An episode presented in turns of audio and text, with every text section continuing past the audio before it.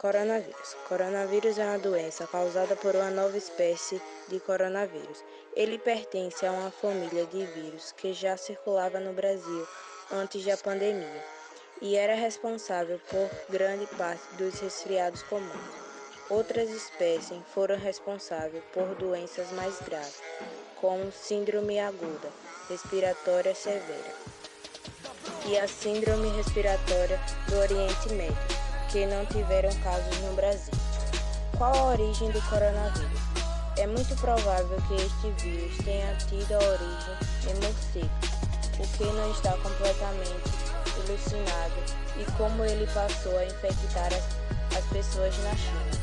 Entretanto, não é algo incomum que o vírus que infecta animais sofra mutações que os tornem capazes de infectar seres humanos.